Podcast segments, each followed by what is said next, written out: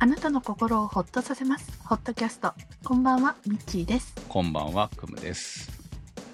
あのー夜7時のうん。ニュースを見ていると、ええ。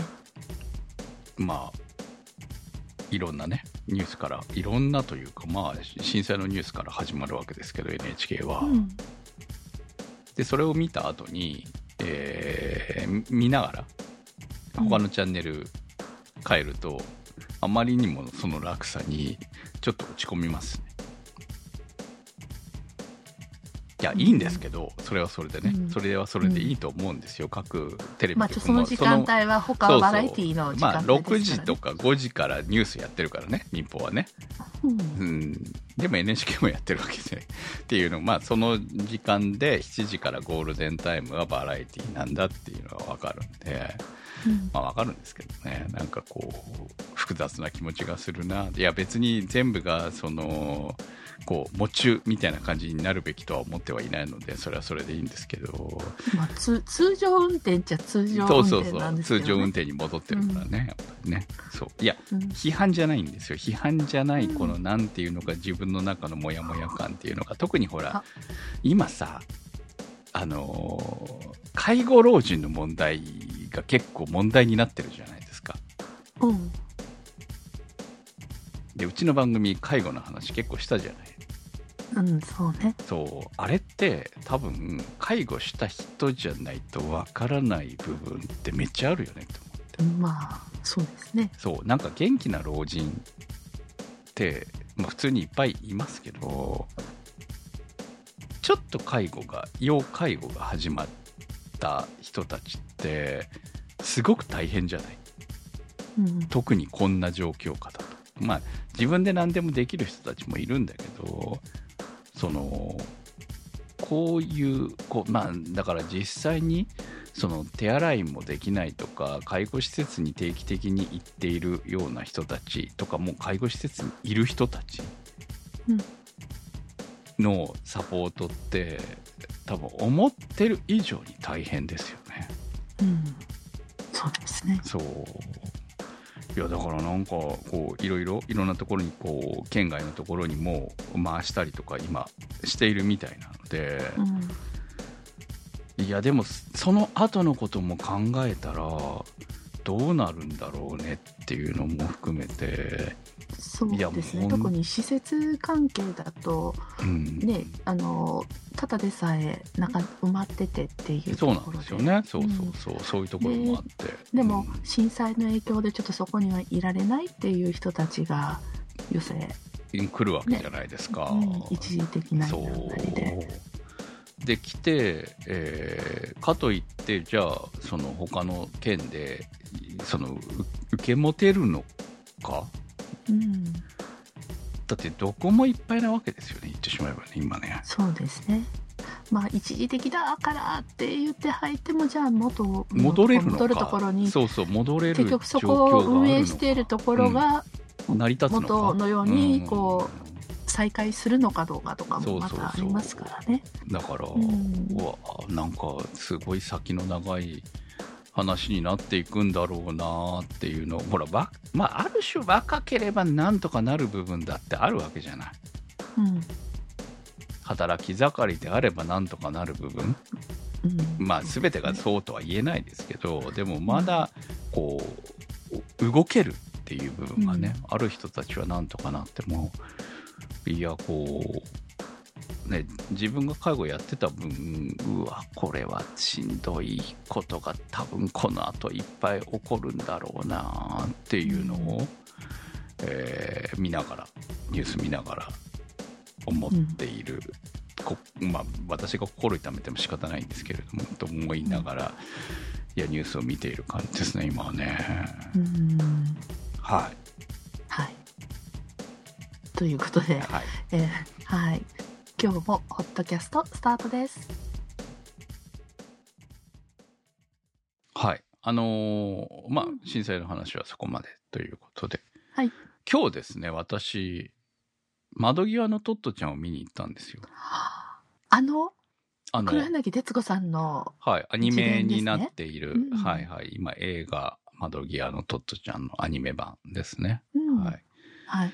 ももちろん、あの、よ40代とか50、40代以上の方は、ね、あの、本の原作の本で知ってるっていう方も少なくないんじゃないかな。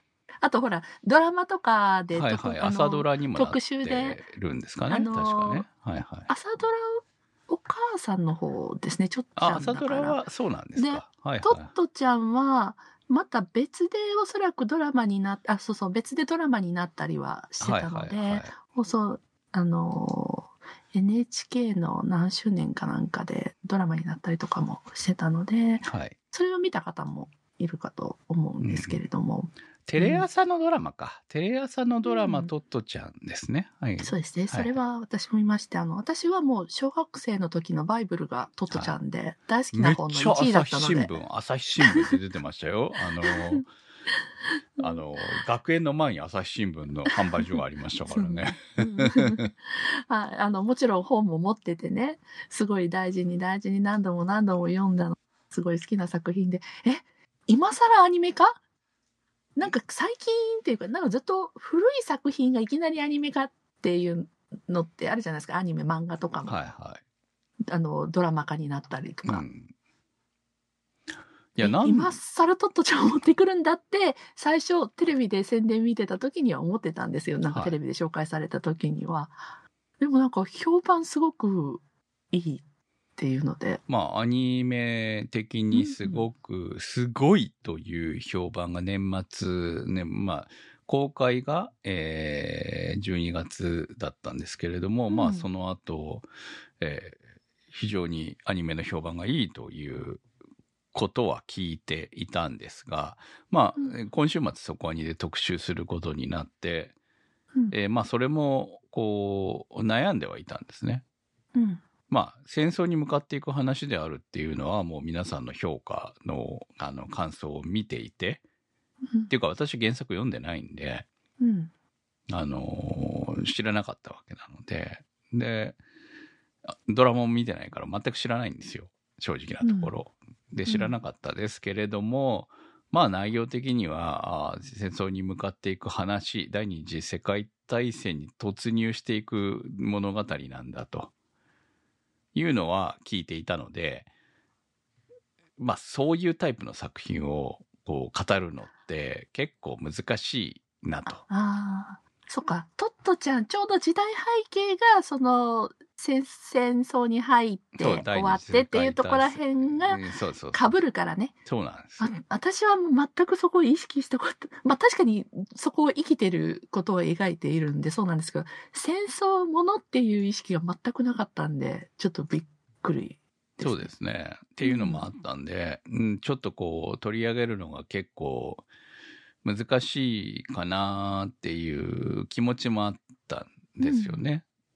ううんんで前この世界の片隅にの特集を結局ホットキャストの方でやったっていうのも、うんまああのー、ミッチーさんが広島で私が長崎で出身であるというところで、えーそこはにでは一切フレーズうん。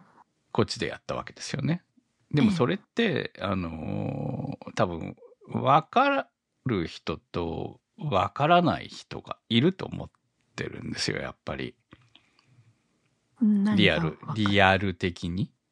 うんうん。そのだって被爆者ではないけれど私は2世であるし、そのやっぱりそういうこう平和教育を受けてきたというん部分も含めて、平和教育の弊害も含めて前回話してると思うんで、うん、そうですね。そうそのそのいい面も悪い面も見てきてうん。いる？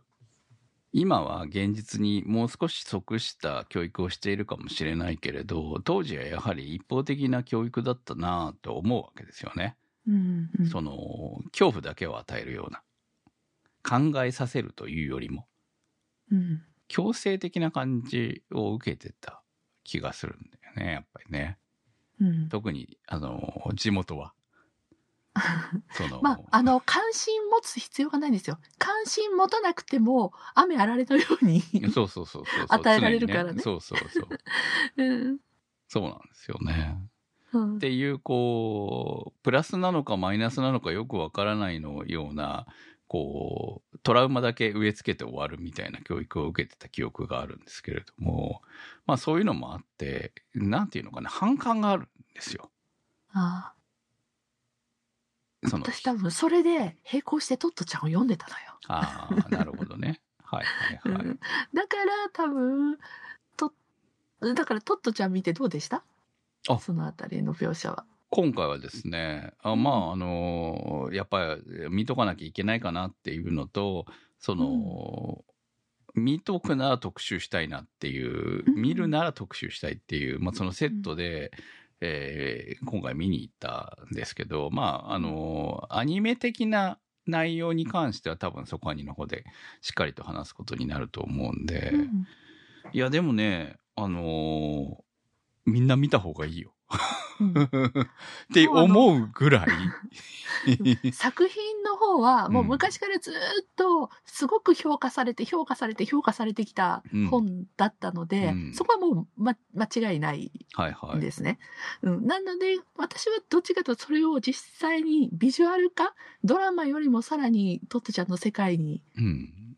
ビジュビジュアル化ビあのビジュアルとして見せてくれる作品になったのかなってちょっとはい。楽しみにちょっとねあの、うんうんぜひ見てほしいと思います。あの、うんあの、なんていうのかな。いや、確かに戦争に向かっていく話だし、反戦ものであるといえばそうなんでしょうけれども、まあ、それよりも教育的な物語かな。先生とはみたいなお話の部分が強く感じた。まさに巴学園ですよね。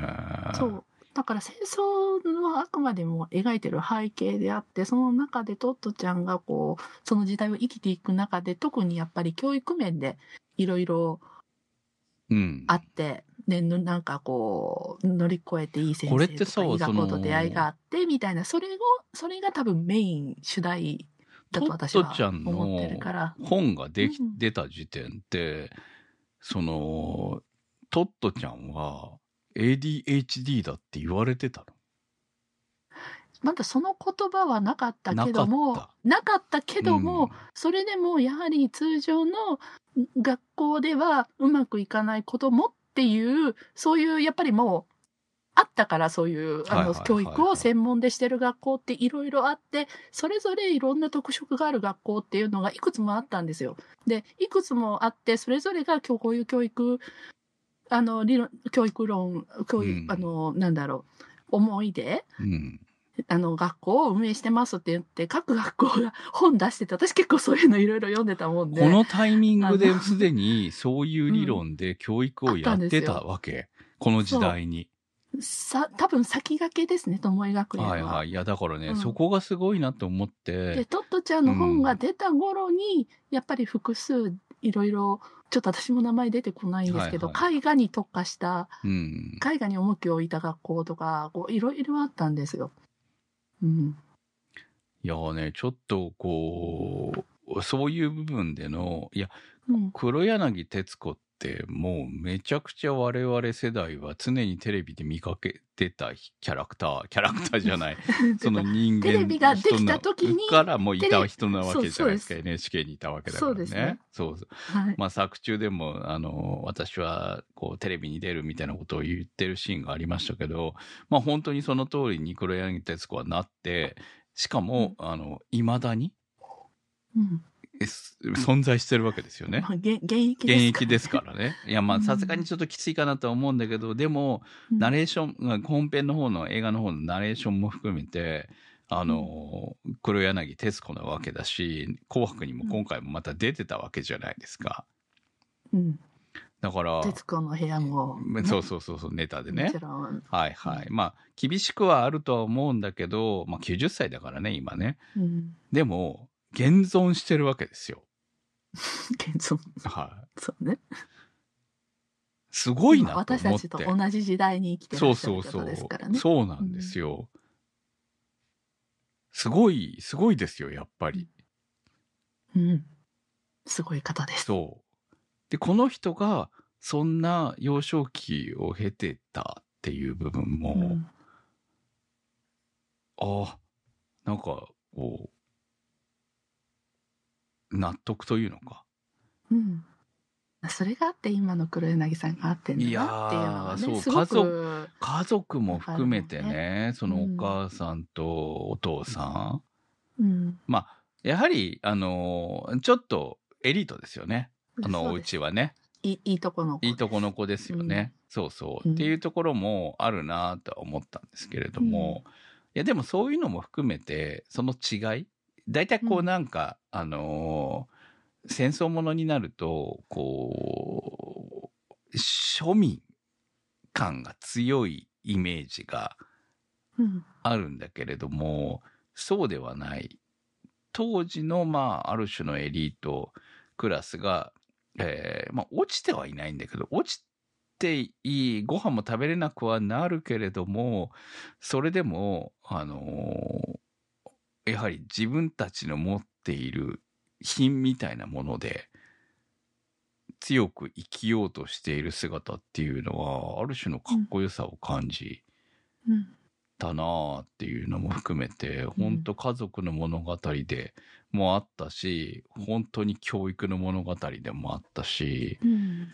そう、なんかね、こう、特別な感動を得ながら帰ってきましたね。私、あの、うん本当に反戦反戦みたいなタイプの作品は嫌いなんですけれども、うん。いや、まあ嫌いというか苦手なんですけれども、うん。その、まあこれはもうトラウマですよね。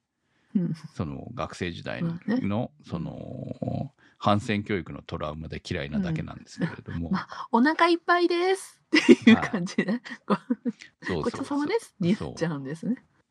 だって「裸足の弦」だってなんか漫画の方はもっとこの後の方が面白いっていう話を聞いたんでその裸足の弦読んで、あないよないよ。俺はアニメで散々ひどい目にあったから、アニメはさすがにちょっとあれだけど、はこのい、漫画は面白いんでしょ？その後の。白いですよ。うん。うん。漫画はその後その私、全部読。戦後をく、強く生きている、そうね。うんところが面白いんでしょ？うんで、も、その、私が見せられたのは何度も何度も学校で毎年のように夏休みに見せられたのは、その、ピカドンのシーンでしかないわけなんで、うん、あし一番しんどいとこだからね。そうそうそうこね。うん。そこだけ見せられても、っていう、まあ、いる、まあ、そういうのがあった結果がこんな風になってる、こじらせてるわけですよね、私はね、今ね。うん。なでえーだからまあ、そういう、こう、のではなく、うん。恐怖みたいなもの、ああ、こうやってじ国が変わって、国というか世間が変わっていく、世界が変わっていくみたいなものを、えー自然に見せているところも含めて、うん。うん、素晴らしい、えー映画だったんじゃないのかなっていうのを、まあ、みんながめちゃくちゃ褒めてるのも非常によくわかるなっていううん感じだったので、でも本当ね、今回めっちゃね、普通の人がいや、今ね、もう週一一日一本になってるんですよ、地元でも。うんまあ、え12月の映画で、なかなかあんまり客入りが良くないっていうところもあるみたいだったっていう話を聞いてたんですけれども、うん。今日めちゃくちゃお客さん入ってて、平日の。11時の、あ、そうだよね。11時半の回、うん、で、別に割引デーでもなかったんですけれども、いやね、まあ年齢層的には結構私よりも上の人たちが多いかなっていう感じはありましたけど、男性、女性関係なく、まあ女性が若干多いかなっていう感じはありましたが、うん。あと親子、親子、うん。親子も年齢の高い親子で来てたりとかね。うんうんうん。実際に生存経験しているかも。まあ、と多分トットちゃんがってる知ってる世代だと思います、世代それは。そうそううんだからそういう人たちも含めて、ちょっとね、予想以上にお客さんが入ってたのも含めてう、んさすがにトットちゃんは戦争映画だからって見に行くっていう人は、いないといると思わないんでうそうそうそうそう。非常にね、うんアニメーションとしてもね、美しかったので、うんあのーまあ多分ね、ロングランすると思うんですよ。うんこのま。ま。ただ、本当に一日一本みたいな感じで続くと思いますけれども、あの、ぜひ続いてる間に見に行ってほしいなと思うので、えー多分、ホットキャストのリスナーさんとかは非常に合う、うんじゃあささ刺さる。刺さるんじゃないかなっと思うので、えーうんまあこう、どうしようと悩んでた私が行って、やっぱり良かったという話を今回はしたかったなと思って。はい。で、はいアニメ的な部分でのつうんお話は、えーぜひ今週末のそこアニを聞いていただければなというところです。はい。はい。さあ、ということで、えー、トットちゃんの話の次で、全然違う話なんですけれども、えー、ちょっと3日っていうか、お正月、引きこもってたので、やはりちょっとせっかくだから足を伸ばしてこようということで、えー今週末ですね、先週末、あの、まあ、初詣パート2じゃないですけど、ちょっと遠い神社まで足を伸ばしてきました。で、その神社がですね、来て、中学生の頃から憧れだったところに行ったんですよ。はあ。はい。多分、皆さんご存知のはず。でも私の周りは全く知らなかったっていう。じゃあ、知らないんじゃない？あのね、津島神社って愛知県津島市にある津島神社に行ってきました。なぜ私がみんな知ってるんじゃないって思ってるかというと、これね、織田信長がすごいゆかりがあって、あの、信長とか秀吉が保護してたんですよ。で、えーよく大河ドラマとか、織田信長系のドラマ、まあ映画だと必ず出てくるんですよ、津島神社。うん。うん あの、キリン、キリン、あの、ほら、明智光秀の大河の時も、キリンが来るかなんかだっけ？あの時も、ちゃんと出てきたから、お信長が登場するシーンが対馬だったからもう一、回ちゃんと言っときますね、みちさん。ホラーって言いますけど、私は大河は一切見ないんで。まあ、あの、これがね、あの、創建が540年。はい540年ってピンとこないですよね。全然来ねない。全然来うない。ん、あの聖徳太子より古いと思ってくださいあ。あ、聖徳太子より古いんですね。はいはい。そうなんです。はい、聖徳太子より古い神社です。ね、えー、まああのすごく古い神社っていうので。まあ一度行ってみたかったんですね。で、やっぱりそういうとこ行くと、あ、織田信長がここに立ったんだって、信長ファンじゃないんですけど、別に信長好きではないんですけどフも、ァンじゃないんだ。あ織田信織田信長とかねあのその辺の武将たちが立ったところに私も立ってんだみたいなんでちょっと感動してはいお参りをしてきました。あとねその後はまあ近く近くっていうほどでもないけどその近い多度大社っていうところにも行きました。そこは、えー伊勢神宮に行く時に寄るといいよって昔から言われている神社で、これは763年にできた神社です。平城京のちょい後みたいな感じ？えっと、聖徳太子より後ですか？後です。はい聖徳太子より 後ですね。はい。に出てきた神社で、これはね、去年、ニュースでおそらく皆さん見ていたと思います。あの、上馬神事の件で、ちょっといろいろ話題になってました。で、そこがまあ古くからあるっていうので、あの、馬を祀ってある神社なんですよ。うま。で馬。馬がね、祀ってあるの。馬、馬が、えー、実際に、お賽銭箱の向こうに馬がいるんですよ。それリアル馬ですか？リアル馬です。あもちろん、あの、本、本宮じゃないんですけど、もっと手前のところの、あの、馬に投げつけていいんもですか？いや、違います。お賽銭をしたら、そこであとは、人参を大政にあげれるっていう、え、そんなに食うの？あの、ちっちゃいお皿に人参が、切れ端が乗ってて、それをはいどうぞってする。いうまあ大変だね。うん。うんそんなんじゃなくて食いたいよね。それじゃもう、ねあの、動物園のあれみたいな感じね。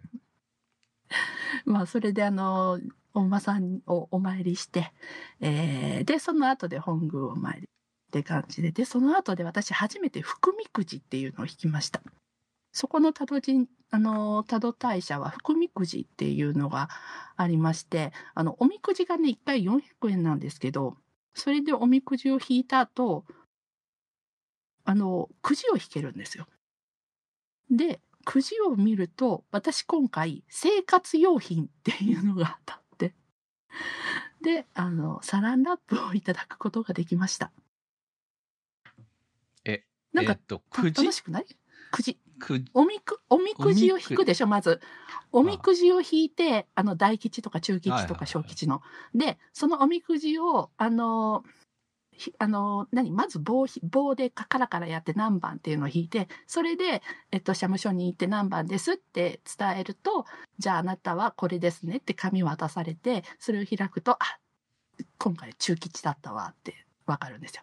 そうすると、傍らにある、あの、くじを引いてくださいって言われて、あ、もう一個引けるんだって引くんですよ。で、そしたらそのくじには開いてみると、例えば飲み物と、多分飲み物とか、なんかこう、いんあの、お菓子とか多分あるんでしょうね。で、私は生活用品であったので、それを別のとこに持っていくと、私はサランラップをもらった。はあ、なんか3点式みたいな感じですね。そうパチンコの。なん なんかちょっとう嬉しいぞ、これは。うん。あの、サランラップどこ入れて歩こうかって感じなんですけど、うん。なんかね、ちょっと面白いシステムだなって。いやいいいですね。なんかそういうのもね。ちょっと、あ、お正月のこう、盛り上がり、楽しいな感があるじゃないですか。だから、多度大社、ちょっと、お馬さんもいるし、そういうくじもあるし、なんか楽しい場所だなって。うん。うん。なんか、ちょっと神社のイメージがまた、新たなイメージができたなっていう感じでしたね。いやー、今年は初詣をいうん行かなかったんでね。うんうん。うん、そう一瞬悩んだんですけど、うん。本当ね、なんか、あの、自分の中で、うん。神も仏もみたいな気分で、ああのーすごく今年は、えーそのね、あまりこんな話ばっかり嫌ですけど、特に、信用、まあ、信用するしないじゃないものだっていうのは理解しているんだけれども、あ。うん。何なんだろうねっていうふうに思うようになっちゃったんですよね。まあもともと思ってた部分がより強く出たっていうところがあって、その神社にお参り、そのまあ初詣という儀式的にはわかるんだけど、うん。でもそこに行って何になるんだろうみたいなことを強く感じた一年の最初だったっていうところがあって、なんかある種お祭り的なものな気分で本来なら行ってもいいはずのもの。だって、ほら、日本人別にさ、あのね、基本仏教なわけじゃないですか。うん。今その自分がどう信じてるかどうかは別としてもさ、うん。まあ葬式するときは仏教が多いわけでしょうん。でも、その神社にも行くし、んまあミサまでは行かないかもしれないけれども、クリスマスはお祝いするしみたいな、そんなことになる、まあ日本独特の文化だと思うんですよね、それはね。うん。うん。と思っていたけれども、何なんだろうみたいなことを強く感じた年始だったなっていう気がしちゃって、なんかね、今年はね、もう初詣すらも行く気が起きないという、うん初日の出はいいんだけど、初詣はお賽銭を入れるわけじゃん。うん。何なんだろうって思うんだよね。それは今までその結局もう出る時にお参りする時にどういう向き合い方をしてるかとかじゃないんですか？うん、どうなんでしょうね。だから自分の中で結局、こう、神というものに対する、まあもともと大して信用はしてなかったものではあるんだけれども、それは、あの、なんか、お願いをしに行ってんじゃないですか、もしかして。うーん、どうなん、どうなんだろうな何かを期待してるんじゃないですか？やはり多少は。ああ、うん。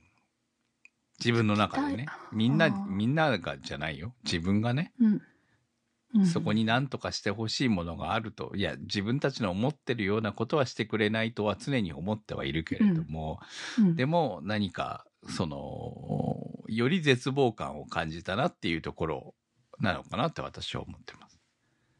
私は基本は、見ていてくださいね、ぐらいな感じなので、あの、決意表明みたいな。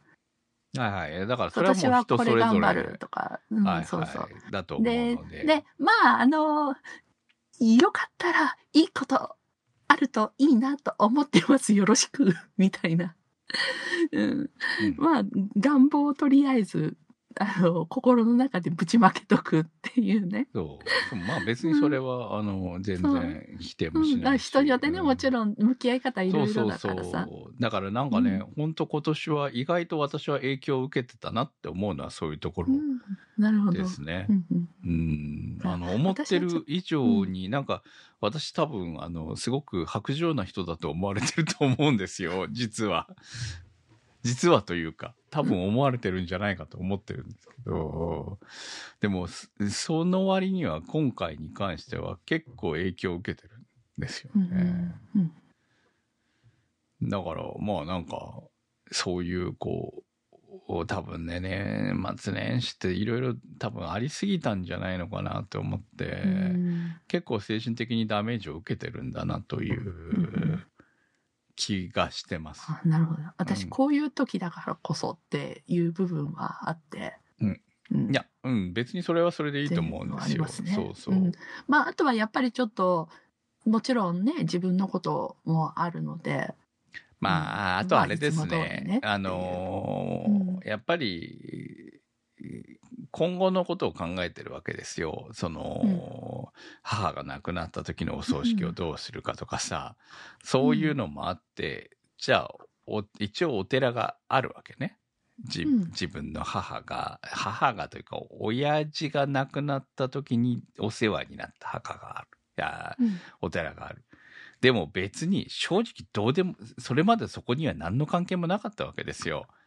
で、うんその時だけ関わっただけで、うちの母が定期的に行ってお金を積んで、積んでたっていうのを見てて、何なんだろう、この関係ってずっと思ってたわけですね。うんっていうのもあって、で、本当だったらそこにお願いすべきなんでしょうけど、正直、仏教に何のあれもないわけですよ、自分の中で。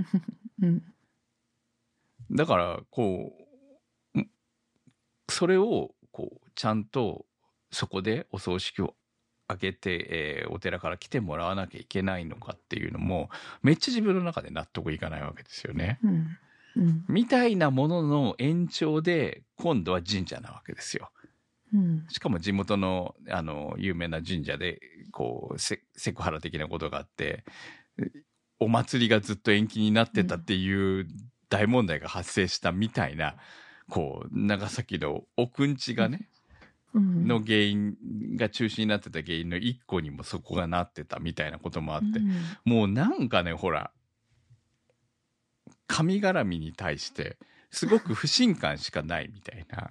うん。もっとうまくやれよみたいな、そういうところも含めて、うん。なんかね、そういうのが、こう、そういうのって、なんとなくうまくいってるから成り立つもんなんじゃないのかな、みたいな気もするっていうのを、えーより感じたかなっていうところでね。うん なるほど。はい。こじらせてるんです、今ね、私ね。そうね。はい。まあそういう時は距離を取ってそうそうそう。だから、取るのが正解だと思います。うんそうそう。行かないの、行かないのがいいなと思ってうんはいはい、ちなみにあの私先ほど言った多度大社ではあのうまくいく守りを買いました馬だけにはい。ちょっと今年、うん、あの、うまくいくといいなって。はいはいはいそういう、そういうネタうんそういうちょっと。願掛けですねはいはい。うん。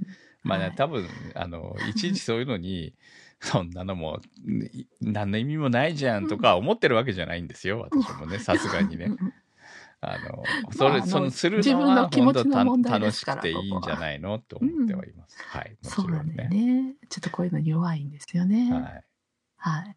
まあ、そんなわけで、あの、皆さんもこちら来ることがあれば、三重と、あ、そうそう。そう、だから、愛知県と三重県ですからはいね。私のがうん気楽に気持ちよくそういうところにお金を落とせるような世界になってほしいと思うよ。本当うんに。ね そうそう。結局そこですよ。ね。うん、そう。あの、ちなみに今ですね、私、愛知県と三重県の神社に行ったって話をしましたけども、あの、ほん、かなり近いんですよ。はい。愛知と三重でも、本当県境の方でっていうところで、実はその時に岐阜県も通過してるんですよ。ほこれがね、じあの、その向かう手前のところにですね、これはブラタモリに、あの、特集された基礎参戦公園っていうのがありまして、これはちょうど愛知、岐阜、三重の3県にまたがっているっていう、県が3つ接している、あの、国営の公園なんですね。う。はい。はい。で、そこをどうしても寄りたくって、えー少し立ち寄ってきました。でもあの、ブラタモリのちょうど冒頭に登場した、あの、基礎参戦公園センターのあのタワーですね。タワーに登って、であとその下の治水神社っていうところによって、もう、あの、タワーでは、あの、何？ガイドのおじいちゃんがいらっしゃるんですが、すごく詳しく説明してくださるんですよ、見てたら。あの、近寄ってきて。はい。あ、そうなんですか？って言いながら心の中で、タモリさんから教えてもらってるから知ってるの。ダメですって、それは。そう思っちゃダメですよ。知ってるブラタモリで見たやつっていうのをすごい心の中で思いながらね、いい復習になりました。タモリさんは特別ですから。はい。もう本当はね、あとそのブラタモリで登場した断層のあるお寺も行きたかったんですけど、ちょっとそう時間がなかったので、それを諦めたんですが、えーっと、ブラタモリの他にも、道との遭遇の番組でも、そこの基礎参戦公園の堤防ですね、紹介されてまして、そこも通って、なんか、いい聖地巡礼ができたなっていうね。うん。それはいいですね、そういうのがね。うん。はい。そう。はい。あの、いい一一日 はい。になりました。すいませんね、乗ってあげれなくて。いえいえ、はいいいですよ。